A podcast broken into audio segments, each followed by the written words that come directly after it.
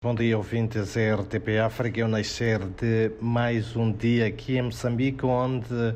o núncio apostólico da Santa Fé, Pior Giorgio Bertoldi, espera que o país tenha um desempenho notável no Conselho de Segurança das Nações Unidas, enquanto membro não permanente deste órgão, posição que surge pelo facto de Moçambique ter assumido na última noite o cargo de membro não permanente do Conselho de Segurança das Nações Unidas para um mandato de dois anos. Para já, foram-se as festas de Natal e do fim de ano. Pais e encarregados de educação já estão preocupados com a compra de material escolar para o ano letivo 2023. O ambiente frenético já se começa a fazer sentir, sobretudo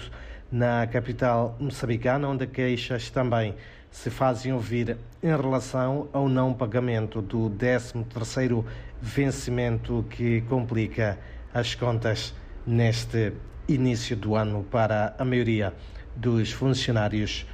públicos.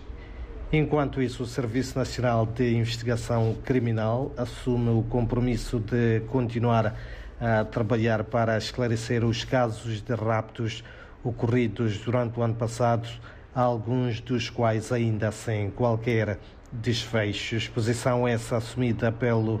porta-voz do Serviço Nacional de Investigação Criminal Cernic ao nível da capital moçambicana durante uma conferência de imprensa em que apresentou um cidadão de 35 anos acusado de ser um dos envolvidos no rapto em outubro do ano passado de um cidadão de origem asiática na zona baixa da capital moçambicana. Por outro lado, a direção dos recursos hídricos de Moçambique alerta para o risco elevado de transbordo das principais